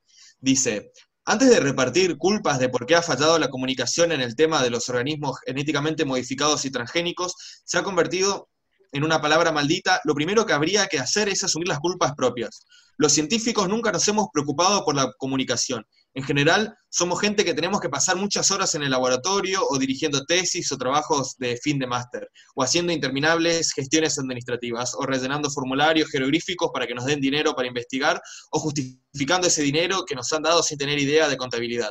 Y luego, cuando salimos del laboratorio, también tenemos una familia y algunos eh, hasta alguna afición, o algo que nos gusta hacer con el escaso tiempo libre. Contar con lo que haces o atender a la prensa significa ceder algo eh, de un bien muy preciado, el tiempo, y con esto te agradezco, Mulet, por todo este tiempo que nos estás dando. Sigue. Para empezar, trabajamos con fondos públicos. Explicar lo que hacemos o ayudar a entenderlo es lo mínimo para retornar el dinero que la sociedad nos está dando. Por otra parte, esto te quita el derecho de quejarte si en un medio de comunicación hablan de tu tema pero lo explican mal o habla alguien que no tiene ni idea. Algo que nos ha pasado a todos los científicos. Esta parte me parece brillante. Sí, es decir, lo que no puedo hacer es empezar a decir culpas, empezar a quejarme cuando tengo muchos amigos científicos que cuando los han llamado para una entrevista no han querido ir. Claro, mm, si luego el periodista tiene que llenar su espacio, si tú no quieres ponerte, buscará otro. Si tú eres la primera opción, va a la segunda opción, pero igual la segunda opción es el ecologista. Igual lo que dicen no tienen ni idea, pero el periodista dice, pero es que tú no querías hablar. Entonces, por eso yo creo que es importante. Sí que es verdad que noto que los científicos cada vez le tienen menos miedo a los micrófonos. Cada vez están más, digamos, accesibles, lo cual yo creo que ya es un gran avance. Claro. Otro punto muy interesante del movimiento antitransgénico que su libro comenta y que yo tenía una idea muy vaga, no, no, no, lo había entendido bien, es el pacto que hubo en Francia de los grupos ecologistas para que se enfocaran en la oposición eh, contra los transgénicos a cambio de no protestar contra las centrales nucleares. Ahí se cita un pasaje de Wikileaks que es muy interesante. Sí, estas son las cosas. A ver, yo no creo en las conspiraciones. Yo, si afirmo algo, siempre trato de poner las fuentes. Y es verdad que François Fillon, que fue candidato a primer ministro o llegó a ser vicepresidente, él lo dijo en una entrevista. Yo simplemente he citado el texto de la entrevista donde lo dice. Y sí que es verdad que cuando se habló de los cables de Wikileaks, que todo el mundo, Wikileaks, la conspiración, curiosamente había un cable que decía que eh, se, se hablaba de transgénicos para que no dijeran nada de la energía nuclear y yo lo dije y ya está. Y lo curioso es que hasta la energía nuclear también es una energía segura que, bueno, tiene una oposición básicamente pseudocientífica. Ya, pero mira, Francia no le interesa producir maíz transgénico, porque las variedades que hay en su clima no se adaptan bien. Es decir, el maíz transgénico interesa en España, que es donde tenemos plaga del taladro. Francia, si no tiene taladro, no necesita ese maíz. Pero en cambio, Francia es una potencia nuclear. Entonces, a Francia, eh, no utilizar transgénicos, desde el punto de vista económico, no le supone nada. Desde ese punto de vista, está claro, él puede contentar y ganar las simpatías del grupo ecologista manifestándose en contra de los transgénicos y dando todo el apoyo, pero que no me toquen las nucleares, porque yo soy una potencia nuclear y lo que es más, vendo tecnología nuclear a todo el mundo. Claro. Sí, ahí hay un tema político que es muy interesante y que merece ser investigado seriamente, eh, no como las investigaciones de la del mundo según Monsanto. Hay una figura que me parece muy interesante, que no quiero terminar esta entrevista sin que nos hables de él, porque es una figura muy, muy importante y a la vez es muy poco conocida y me interesa, bueno, que la gente se ponga a investigar sobre su trabajo, que es Norman Borlaug, no sé cómo se pronuncia, pero bueno, sabrás de quién hablo. Sí, hombre, claro. Norman Borlaug, supongo que se pronunciará así, es el personaje histórico al que más gente debe estar vivo. Es decir, cuando la gente habla de Fleming, Fleming es un chihuahua al lado de Norman Borlaug. ¿Por qué? Pues porque Norman Borlaug fue el padre de la segunda revolución verde, fue el que desarrolló las variedades de trigo más productivas que permitieron que en 10 años se duplicara la producción mundial de cereales. ¿Y qué implica duplicar la producción mundial de cereales? Más comida, porque la base de la alimentación siguen siendo los cereales más comida para todo el mundo que implica que menos gente se muere de hambre. Y de hecho, este año, mira, curiosamente este año le han dado el Premio Nobel de la Paz, que fue el mismo premio Nobel que tuvo Norman Borlaug, a, al Fondo Mundial de Alimentos. Solamente en tres ocasiones se ha dado el premio Nobel relacionado con la alimentación. Cuando Norman Borlaug le dieron el premio Nobel, había más gente que pasaba hambre que ahora, porque de hecho cuando dijeron, yo tenía la conciencia de que habían 800 millones de personas que pasaban hambre. Cuando dieron el premio Nobel, que fue esta semana, hablaron de unas 600, incluso había una cifra menor. Cada vez hay menos gente que pasa hambre gracias a que la agricultura cada vez es mejor. Y eso es en parte gracias a la obra de Norman Borlaug. Eh, ¿Cómo podría resumir la obra de este señor? ¿En qué eh, básicamente participó o qué aportó a la agroecología? Básicamente, mm, este señor es ingeniero agrónomo. A la agronomía, quizás. Sí. Trabajando en México, estaba buscando una variedad que fuera eh, resistente a la roya, que es una enfermedad del trigo. Entonces lo que hizo fue cruzar variedades resistentes con variedades tolerantes y eran variedades que eran de tallo corto, más pequeñas. Se dio cuenta que esas variedades que tenían lo que es la caña más corta, hacían la espiga más grande. Entonces, no se puso a buscar variedades solamente por la resistencia, sino también empezó a buscar variedades que tuvieran la caña más corta, que eso además facilitaba la cosecha porque no se tumbaban, no se encamaban, que se llama. Entonces, mm, Básicamente, luego hemos visto que lo que hizo fue identificar cuatro genes que se llaman los genes de la revolución verde, que hacen que esas variedades sean deficientes en una hormona que alarga el tallo. Entonces, directamente lo que hizo fue mm, obtener variedades de, trigo como la variedad Siete Cerros, creo que se llama.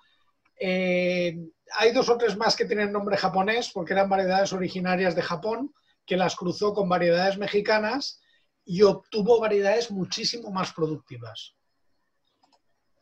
¿Cuál es, digamos, porque hay, una cosa que cruza tus, trabajos, que es la diferencia entre, eh, o, sí, lo, orgánico, natural, etcétera. Eh, en Argentina suele haber polémica respecto a el refinamiento de alimentos y que la, ANMAT tuvo, que ser el, ente regulador, eh, recientemente una polémica sobre este tema.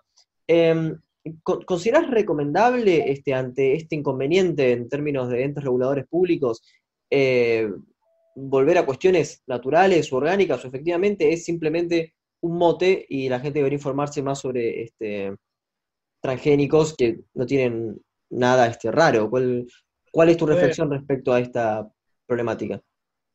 A ver, ¿tú qué prefieres? ¿Ir a una panadería a comprarte una barra de pan o que todos los días en el supermercado te dieran una bolsa de cereal que tuvieras que descascarillarlo, hacer la harina, amasarlo, molerlo?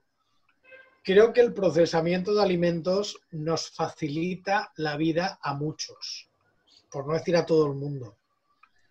Eh, no vivimos en el neolítico, donde las mujeres tenían una piedra donde tiraban los cereales y así hacían pan.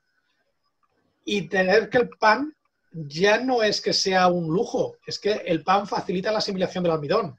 Si tú te comieras los granos tal cual salen de la espiga, tendrías una nutrición deficiente. De la misma forma que si con el maíz no haces tortillas, no, haces, no las tratas con sosa, no eliminas eh, la, eh, una molécula que ahora no me acuerdo cuál es, que impide que asimiles vitamina B12. Entonces, hay alimentos que necesitan un procesamiento. Que tú te ahorres ese procesamiento y que los puedas comprar ya procesados es una ventaja social, porque te permite tiempo para que ahora estuviéramos hablando. No tengo que estar amasando mis cereales para mañana poder comer pan. Claro, también es verdad que muchas veces este procesamiento no se hace por un alimento más sano o más útil o más apetecible. Se hace por un alimento mm, que te guste mucho más, pero que te guste hasta, hasta la extenuación. Entonces se pone mucho azúcar, se pone mucha grasa, se pone mucho saborizante. ¿Cuál es el problema? Que entonces tienes alimentos que no son aconsejables, que no son buenos. Entonces, mm, el procesamiento es necesario, es deseable, pero sí que pueden haber leyes que regulen la cantidad de azúcares o sobre todo la publicidad que se hace de estos alimentos.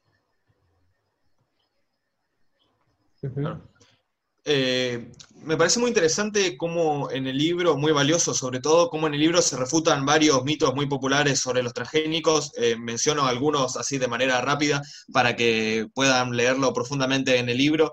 Eh, por ejemplo, que las semillas patentadas son exclusivamente de los transgénicos, cuando en realidad las patentes aparecen mucho antes, incluso hay patentes en el siglo XIX, patentes relacionadas a semillas. En el también, siglo bueno, se refuta... o incluso la crisis del tulipán en Holanda en el siglo XVII fue por venta de bulbos de tulipán, o sea que las semillas ya eran un objeto comercial. Bueno, en, Argentina la Bolsa de Cereales es una institución que tiene un año menos que el país. Es decir, al año siguiente de la independencia de Argentina se hizo la Bolsa de Cereales de Buenos Aires. Claro. Sí, es algo que mucha gente olvida. También el, tema del mito de las semillas Terminator. No sé si puedes comentar un poco. Directamente no existen. A ver, primera que no tenían ese nombre. Ese nombre es un nombre despectivo y popular. Nunca llegaron a comercializarse por la gran oposición popular que hubo. Y, y Greenpeace ofreció a comprar la patente por una libra, pero no, no llegó a venderse. Pero dicho esto, una semilla Terminator es muy útil. Evita la contaminación genética. Otra de las cosas que se quejan los antitransgénicos, justamente. Exacto. Una semilla Terminator es muy útil para el agricultor, porque sabe que no va a tener problemas con el agricultor de al lado y sabe que si al año siguiente quiere sembrar cualquier otra cosa, tampoco va a tener problemas, porque uno de los problemas que tienen los agricultores es que se quede semilla del año anterior y lo que un año has cultivado, si quieres cambiar el cereal, al año siguiente puede ser una mala hierba. También está el mito de, de, los suicidios de los agricultores en la India. Exacto. Realmente sí que hubo una epidemia de suicidios de agricultores, pero fue antes de que se empezó a utilizar semilla transgénica y fue debida a una agresiva campaña de expropiaciones del gobierno indio para favorecer a la industria. no tuvo nada que ver con los transgénicos. De hecho, en Francia también ha habido un alto índice de suicidios de agricultores y nadie dice nada. Claro, en Francia hay que mencionar que, tiene una clara oposición irracional hacia los transgénicos. Eh, bueno, y para cerrar este tema de... Para favorecer a la energía nuclear. para finalizar con el tema de, los mitos eh, antitransgénicos, eh, me pareció muy interesante, esto más que un mito, es una, investigación muy, interesante que haces. El libro no solo critica la metodología del famoso estudio Seralini, que en teoría probaría ¿no? que los transgénicos provocan tumores en ratas, un estudio que fue ampliamente transgénicos, sino que también comentás la corrupción y los intereses económicos de Seralini, eso ya no es tan conocido. A ver, yo es que perder tiempo hablando de Seralini ya me cansa. Entre otras cosas, es que ya ha llegado un punto que los propios ecologistas han dado cuenta de que es alguien tóxico y ya huyen de él. Es decir, ya directamente intentan que no se lo relacione con él. Después de tantos años, quiero decir, después de haber estado siendo su gurú y su científico de cabecera. A ver, Seralini es un científico malo, mediocre, y solo hay que ver su producción científica. Pero sin embargo es un científico que nunca le ha faltado financiación, que él dice que para hacer el estudio ese que era falso se gastó 3 millones de euros. Ostras, yo con 3 millones de euros, yo creo que saco muchos más estudios, ¿eh? porque es mucho dinero bien gestionado. Hay que ver en qué cuenta de Suiza está ese dinero ahora, ¿no? Exacto. Y bueno, uno de sus últimas publicaciones es un remedio homeopático contra la intoxicación por glifosato. Yo creo que es un personaje que se desacredita solo, no hace falta que le desacredites. Solamente viendo su trayectoria científica te das cuenta que llamarle científico es ser muy generoso. Otra cosa es que, claro, que como decía lo que alguna gente quería oír, hombre, pues no hay más fácil que decir lo que quieres que le digan para que te hagan caso. nosotros en Argentina tenemos al equivalente de Serralini, que es eh, Carrasco. Vos en tu libro, si bien criticás el estudio por su metodología, que bueno, fue eh, criticado en numerosas ocasiones porque es un estudio totalmente mal hecho, eh, sin embargo le tenés cierto respeto como científico a Carrasco, a diferencia de Serralini. A ver, la producción científica de Andrés Carrasco se puede ver y es una producción científica buena es un caso parecido a lo que pasa en México con Álvarez Builla. Álvarez Builla tiene una producción científica muy buena y muy respetable. El problema es que son personas que parten de una posición ideológica muy determinada. Y llegado un momento, no hablan como científicos, hablan como ideólogos. El trabajo de Andrés Carrasco de las malformaciones por glifosato es un chiste, no es un trabajo. ¿Por qué? Porque coge citos de Xenopus, que es una especie de batracio, y les inyecta glifosato y a partir de ahí dice que el glifosato es teratogénico y no sé qué. A ver, Carrasco, ¿tú crees que alguna embarazada se inyecta glifosato en la placenta? ¿Eso es una condición de uso normal?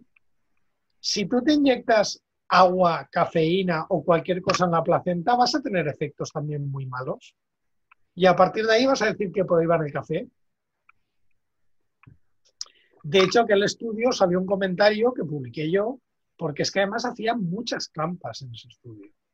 Citaba revistas que no existían para decir de. Eh, le cambiaba el nombre de una revista, una revista en castellano, le cambiaba Uruk por Drac para que pareciera que fuera una revista de toxicología. Es decir, se notaba que era un estudio sesgado. Y entonces Andrés Carrasco ahí pierde la credibilidad como científico. A ver, esto pasa mucho. Esto pasa mucho de que hay científicos, por ejemplo, que parten de posiciones ideológicas, por ejemplo, porque son muy creyentes de alguna religión, entonces pueden tener una trayectoria científica eh, muy, muy, respetada, pero de repente te publican cosas como estudio científico sobre la sábana santa atestiguando su origen milagroso. O, o estudio científico, que este también lo he visto publicado, que la circuncisión trae beneficios para la salud y todos los firmantes son judíos. ¿Entiendes lo que quiero decirte? Otra científica polémica que, bueno, hay que poner ahí entre comillas científicas y que además no, no eh, es su campo, porque en teoría es física, es Bandana Shiva, una fuerte figura del movimiento antitransgénicos. A ver, ahí te puedo decir que tampoco es física, que yo sepa es filósofa. Eh, lo de que sea física parte. El problema con Bandana Shiva es que eh, miente más que habla. Y además, esto te lo digo. No, no, esto te lo puedo decir porque te puedo indicar hasta dónde. Perdón. Al final va a ser el bicho. Te puedo indicar hasta dónde ha mentido porque lo ha hecho muchas veces en sus libros, en sus entrevistas. Ella, de hecho, fue la que propagó el mito que los, eh, los campesinos habían suicidado por culpa de los transgénicos y era mentira. Ella dijo que al principio que se suicidaban por culpa de que no podían pagar los agroquímicos. Luego se pasó a los transgénicos. En fin. Justamente. ella también dice que... es física y hasta donde yo sé es filósofa. Hizo una tesis doctoral sobre filosofía de la física cuántica. Eso es todo. Habrá que ver qué dice esa tesis. Y ahora es eh, representante del ecofeminismo, cuando a su vez es una firme y partidaria defensora del sistema indio de castas.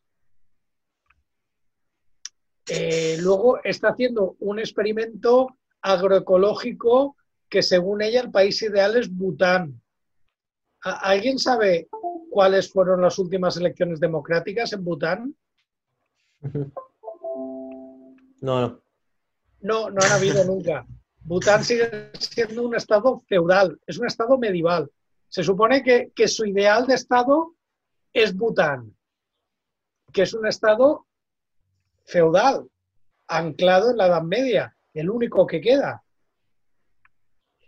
No sé, yo, la gente que la tiene como, como lideresa o la gente que la tiene como gurú, si analizas un poco el personaje, es, es terrible. Esto yo creo que sería un poco como Aung San Moon, el premio Nobel de la Paz birmana, que cuando de repente ha dejado de ser una figura mediática, le han dado el poder, se ha visto que es una figura terrible, que está exterminando a etnias enteras. Sí, el premio Nobel de la Paz es muy polémico, también estuvo, bueno, el discutible personaje de Teresa de Calcuta, en fin. La que decía eh, que el dolor era bueno a ojos de Dios.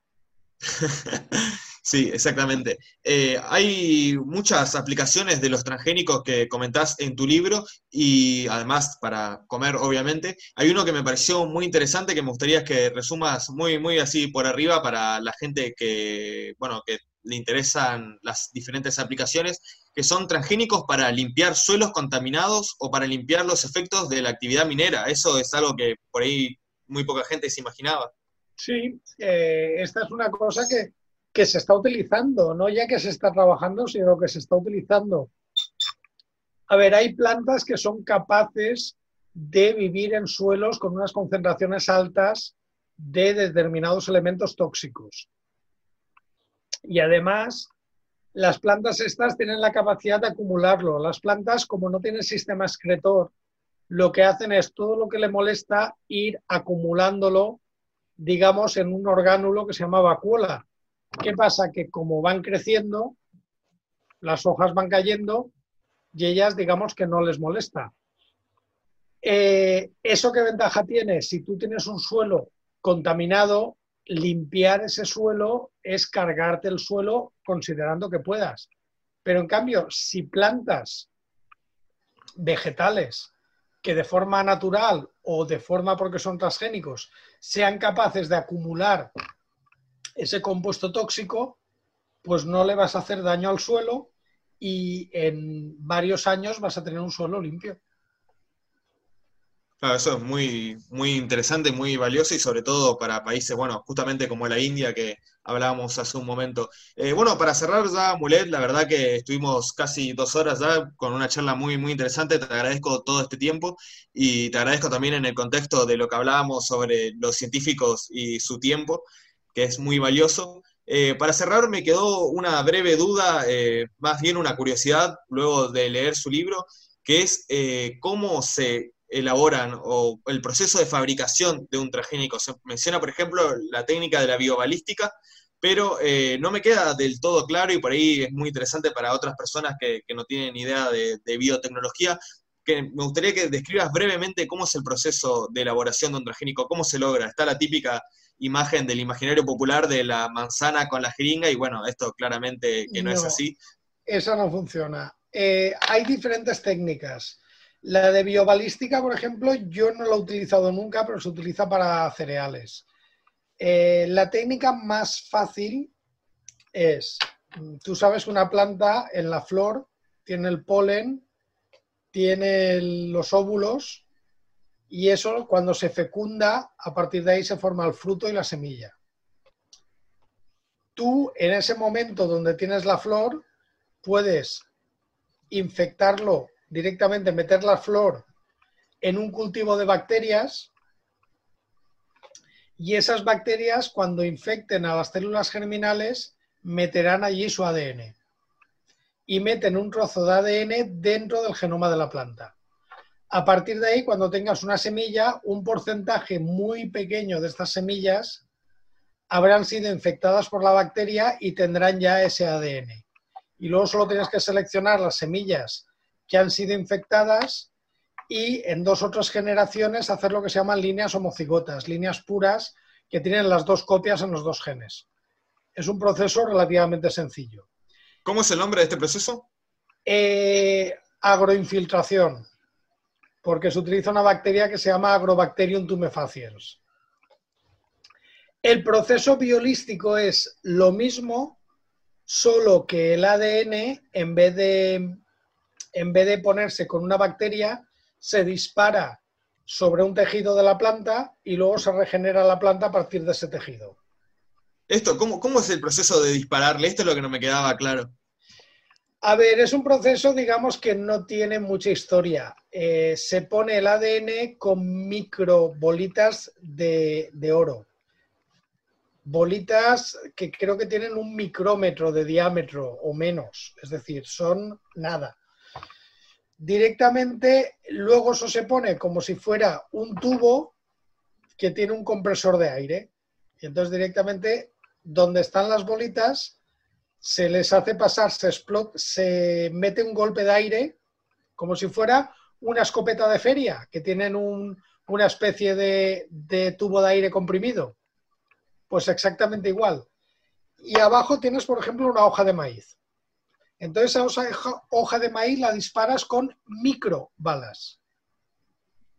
Son balas tan pequeñas que a la hoja de maíz no le producen daño. Pero como llevan ADN, si ese ADN llega al núcleo de la célula, puede, digamos, insertar ese ADN ahí. ¿Y es frecuente que pase o lleva muchos intentos? No, lo que pasa es que como las bolas son tan pequeñas, con el tamaño de una uña tienes millones de bolas. Entonces, con que te pase una de cada 10.000 y tienes un millón, pues ya tienes 10 eventos positivos.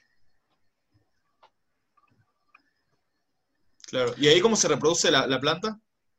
Luego tienes la hoja, luego tienes que a partir de la hoja meterla en un medio de crecimiento, poner hormonas y eh, las plantas tienen una cosa que se llama totipotencia. Eso quiere decir que un tejido determinado puede diferenciarse en otro tejido si le pones las hormonas correctas. Entonces, poniéndole hormonas a esa hoja, puede generar raíces y a partir de ahí puedes generar una planta entera. Bueno, después vendrá todo el proceso de selección, de averiguar si la planta es segura. La selección es muy fácil. La selección aquí es donde utilizamos los herbicidas o los antibióticos. ¿Qué pasa? Que, como te he dicho, el evento de transformación es muy raro. Uno de cada 10.000, uno de cada 100.000. Pero si tú, además del gen que te interesa, metes un gen de resistencia a un antibiótico y haces crecer la planta en presencia de ese antibiótico, lo que vas a hacer es seleccionar ¿Por qué? Porque las que no hayan sido transformadas se van a morir, pero las que tengan el gen de resistencia a ese antibiótico crecerán. Con lo tanto, las plantas que te crezcan sabes que son transgénicas. Bueno, ahí hay un dato muy interesante, no, no lo conocía. Bueno, Miguel, eh, José, Miguel, te agradezco la verdad por todo este tiempo y la verdad que, bueno, fue una charla muy, muy productiva. Hablamos de casi todos tus libros, sé que dejamos tres afuera, si no me equivoco, eh, pero bueno, quizás para, otra charla las podamos Para la próxima, si queréis. Sí, sí, sí. Eh, le agradezco muchísimo este tiempo y bueno, Facundo, la pregunta del final siempre. Claro, eh, claro. Eh, a ver, este, tocamos todos tus libros, pero no, sabemos nada de la música que te gusta, así que nos faltaría una canción que te, que te guste para cerrar el podcast. Ay, mm, yo en música tengo gustos muy, muy, muy antiguos, pero no sé, Like a Rolling Stone, por ejemplo, la versión de los Rolling Stones. Esa me gusta, por decirte una que me viene ahora mismo a la cabeza. Bueno, si el copyright lo permite, si, el copyright lo permite, va a estar en, YouTube. Entonces, si no, lo escucharán por, por Spotify. Vale, Like a Rolling Stone es de Bob Dylan, la original, pero a mí la versión de los Rolling Stones me encanta. Buenísimo. Eh, bueno, Miguel, espero que te hayas sentido cómodo con la nota y bueno, espero que nos veamos si en algún futuro eh, volvés a Argentina y no te tiran piedras ni te hacen quilombo, ahí estaré yo para escuchar tu conferencia. ¿qué, se hizo de la Sofía Gatica? Creo que ya no es tan famosa, ¿no? Me dijeron. No, no, no, nadie la recuerda. No, ya, está muy, muy decadente ese ambiente. A ver, llegó a venir de gira a España, pero ya te digo, la gira la hizo con el que era encargado de transgénicos de Greenpeace y hay una nota de prensa por ahí de la presentación de su libro a la que fueron dos personas. su gira por España no fue nada exitosa. Bueno, por suerte. Sí. Pero bueno, en Argentina sé que cuando yo vine estaba en el apogeo de su fama, le habían dado el premio internacional aquel de, de defensa del medio ambiente, pero creo que ya, por lo que me han dicho, está bastante, creo que ya cogió todo el dinero y se fue, ¿no? Y se jubiló. Se jubiló. Bueno, eh, Miguel, hasta la próxima y como te dije, espero que la próximo, el próximo encuentro sea en persona y si no, bueno, eh, por ahí quizás, quién sabe, un podcast sobre tu siguiente libro eh, vía Zoom. Así que bueno, saludos y espero que le vaya bien. Y, que no tenga coronavirus, que estuvo tosiendo tanto. No, estoy tosiendo porque tengo la voz bastante cascada, no os preocupéis. Está bien. Rezaremos por ti, José. Y hasta, la próxima. Venga, un saludo, hasta ahora.